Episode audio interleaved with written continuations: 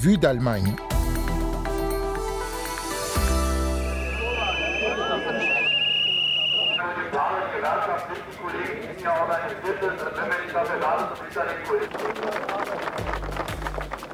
Trains, hôpitaux universitaires, métro, bus, aéroports, agriculteurs, la liste des grèves et manifestations ne cesse de s'allonger depuis le début de l'année en Allemagne. Alors phénomène nouveau appelé à prendre de l'ampleur ou pas, pourquoi les salariés cessent le travail On se penche sur le sujet. Et puis des manifestations aussi en Israël, là-bas pour demander la libération d'otages et des changements politiques. On sera sur place dans la partie grand reportage de ce magazine d'ici à quelques minutes. Mais d'abord donc, l'actu en Allemagne, Los Geht's, c'est parti.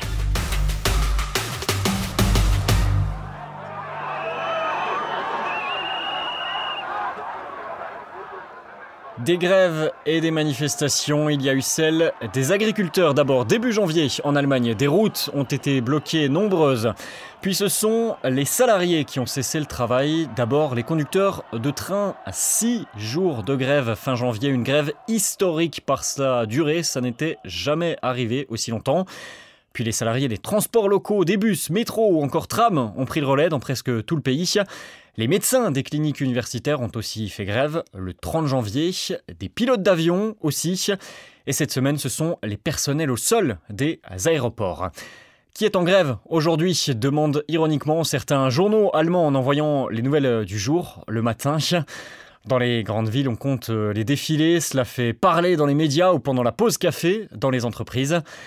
Une raison à cela, tout le monde est concerné de près ou de loin par les grèves, raconte Thorsten Schulten de la fondation allemande Hans Böckler, proche des syndicats.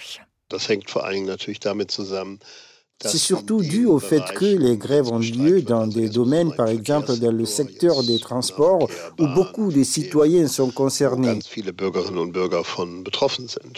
Alors, pourquoi ces grèves? Eh bien, dans de nombreux secteurs, des négociations sur les conventions collectives et les salaires ont lieu en ce moment.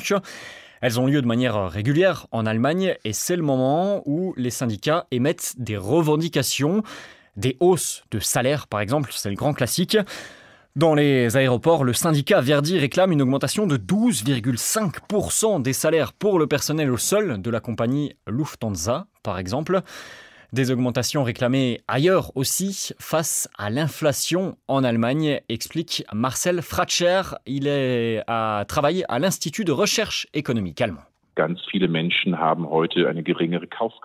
très nombreuses personnes ont aujourd'hui un pouvoir d'achat plus faible parce que les salaires ont augmenté nettement moins que les prix au cours des trois dernières années et que les gens souhaitent maintenant une compensation pour cette perte de pouvoir d'achat. Mais ce n'est pas tout. Face à un monde du travail bouleversé par la pandémie de Covid-19, l'instauration, par exemple, du télétravail, des relations au travail qui changent aussi, certains syndicats se battent également pour euh, des modifications des conditions de travail et des semaines moins remplies, par exemple. Dans le secteur ferroviaire, le syndicat GDL réclame par exemple un passage à la semaine de 35 heures sur 4 jours contre 38 heures hebdomadaires actuellement. Des revendications que peuvent porter les syndicats de nombreux secteurs en position de force en ce moment, alors que l'Allemagne manque de main-d'œuvre. Détaille Marcel Fratscher. Nous avons 1,8 million d'emplois vacants. Cela rend les salariés plus sur d'eux. Ils exigent de meilleures conditions de travail, un meilleur salaire et veulent les imposer. Ainsi, les grèves se multiplient et pas depuis cette année seulement. La Fédération des syndicats allemands, qui regroupe euh, divers syndicats, a enregistré une hausse de ses adhérents en 2023. Le nombre de grèves aussi augmente. Même s'il n'y en a pas encore de chiffres définitifs pour euh, l'an dernier, pour 2023, la tendance semble à la hausse. Alors risque-t-on, dans ce contexte, bientôt de se retrouver dans une situation à la française, comme le titrait euh, tout récemment un quotidien allemand faisant référence à la France voisine, toujours en tête de liste avec la Belgique, des pays où le nombre de jours de grève est le plus important. Les habitudes sont-elles en train de changer en Allemagne, souvent vue comme le pays roi de la négociation à l'étranger? Attention, attention aux conclusions hâtives, répond Marcel Fratscher. Nous voyons certainement plus de grèves aujourd'hui qu'il y a 10 ou 20 ans. Toutefois, il y a bien sûr eu des phases, comme dans les années 80 en Allemagne, où les grèves étaient très nombreuses. On l'oublie souvent d'ailleurs. Et effectivement, si on regarde euh, les moyennes des jours de grève à l'international ces dernières années, l'Allemagne est toujours en milieu de tableau, on peut dire ça comme ça. 18 jours de grève par an en moyenne pour 1000 salariés entre 2011 et 2020, selon la fondation Hans Böckler. C'est 97 en Belgique ou 93 en France sur la même période. Il y a donc encore euh, Luft nach oben, comme on dit en allemand, de l'air vers le haut. L'Allemagne ne deviendra donc pas le pays des grèves, assurait la radio publique Deutschlandfunk il y a quelques jours. Et cela tient notamment au fait que malgré tout ce qu'on vient de dire, le droit de grève est très encadré. En Allemagne, on ne fait pas ce qu'on veut. Il est bien inscrit, ce droit de grève, dans la loi fondamentale, la constitution allemande. Mais les syndicats peuvent appeler à la grève seulement pour négocier sur les salaires et les conventions collectives qui encadrent le travail. Donc, pas de grève politique générale possible. Impossible, par exemple, d'appeler à la grève pour faire pression sur le gouvernement pour qu'il prenne des mesures en faveur de l'environnement, par exemple, ou pour manifester contre l'extrême droite. C'est pour cela que les défilés récents contre le parti AFD avaient lieu le week-end, par exemple, tout récemment. On vous en avait parlé dans cette émission. Et puis, si une convention collective, souvent conclue pour un temps donné, limité, est en vigueur, il existe ce que l'on appelle l'obligation de paix sociale. Pas question, par exemple, de revendiquer une semaine de 4 jours si une convention collective encore valable un an en prévoit 5 de jours de travail. Il faudra attendre que cette euh, convention collective arrive à sa fin. Les fonctionnaires, comme les professeurs, ont aussi interdiction de faire grève devant loyauté à l'État. Alors tout cela crée de nombreux débats qui ne sont pas nouveaux mais toujours actuels, les uns réclamant un droit de grève plus large, les autres un droit de grève plus. En attendant, l'année 2024 ne fait que commencer et d'autres grèves sont à prévoir dans les mois qui viennent car de nombreuses conventions collectives arrivent justement à échéance cette année.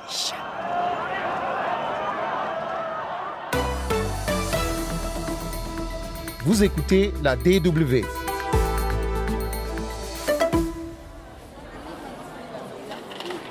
Vue d'Allemagne, grand reportage désormais. Ce sont d'autres manifestations que celles en Allemagne qui nous intéressent. Désormais, nous sommes en Israël, où depuis plusieurs semaines, chaque samedi, des milliers d'Israéliens défilent à travers tout le pays.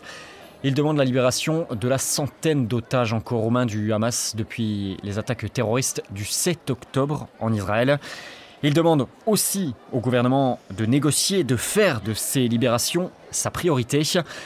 Un retour dans la rue donc pour les Israéliens après les manifestations contre la réforme judiciaire l'an dernier, presque stoppées par le choc des attentats. Les critiques contre le gouvernement et sa politique se font à nouveau entendre. C'est un reportage à Tel Aviv d'Hélène McLean et Anton Kutcher.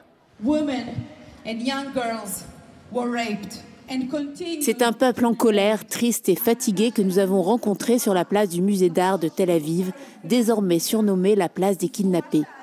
Beaucoup brandissent des affiches avec des photos des otages encore retenus à Gaza.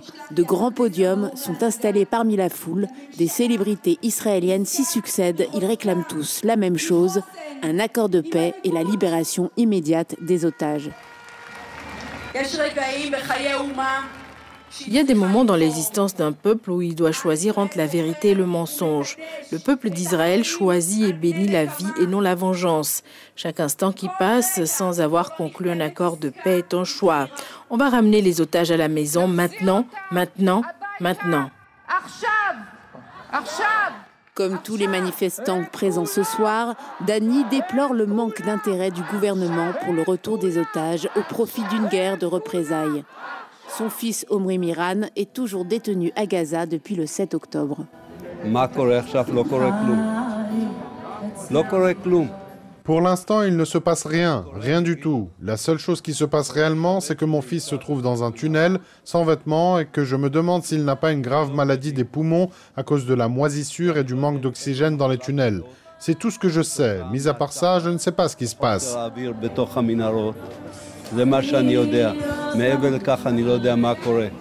J'aimerais que ce gouvernement brûle et qu'on me ramène mon fils. Lorsque je dis que ce gouvernement brûle, ce n'est pas au sens propre évidemment, mais qu'il y ait un gouvernement qui libère les terroristes, qui revienne aux anciennes frontières et qui signe avec le monde entier la promesse qu'on ne touchera pas à Sinwar, le dirigeant du Hamas, et qu'on en finisse avec toute cette tragédie.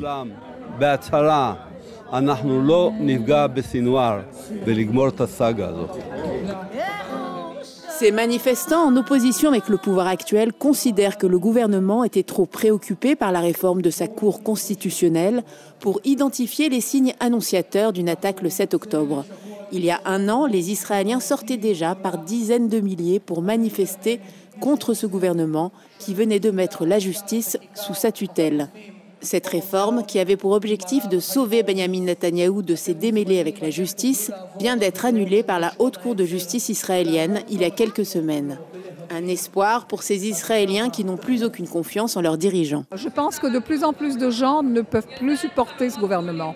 J'entends des gens du Nord, des gens de villes euh, comme Kiryat ou euh, plusieurs, plusieurs villes des routes et des endroits comme ça où les gens, c'est des travailleurs, des gens du peuple qui étaient complètement pour euh, Netanyahou, qui ont changé d'avis parce qu'ils se rendent compte que, que c'est terrible ce qu'il fait. Les révélations s'enchaînent dans la presse israélienne et une question s'impose. Benjamin Netanyahou peut-il rester à la tête d'Israël après la catastrophe du 7 octobre? Tant qu'il y a la guerre et qu'il est à la tête de ce gouvernement, il n'est pas en prison. Il faut vraiment se révolter. Il y a déjà quelqu'un qui est devant sa maison qui fait la grève de la faim. À mon avis, il y en aura d'autres. Peut-être que ça bougera quelque chose, mais il faut qu'on bouge plus agressivement, je crois. Il faut qu'on bouge plus agressivement.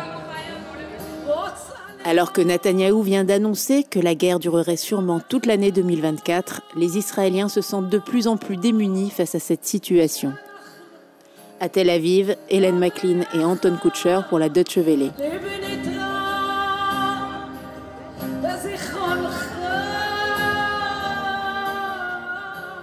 Et pour mieux comprendre euh, cette guerre, je vous renvoie sur notre site sur la page spéciale conflit au Proche-Orient. Vous retrouvez articles et vidéos pour vous aider donc à mieux cerner le sujet. Vue d'Allemagne, ça se termine pour euh, aujourd'hui. Merci à Insa Vrede pour son aide dans la préparation du sujet sur les grèves dont on parlait tout à l'heure. Merci à Hélène McLean aussi, à Antoine Kutcher et à Thomas à la technique ici en studio. Je vous donne rendez-vous à ce micro avec Anne Le Touzé la semaine prochaine. D'ici là, Alles Gute, portez-vous bien et à très bientôt. Tchuss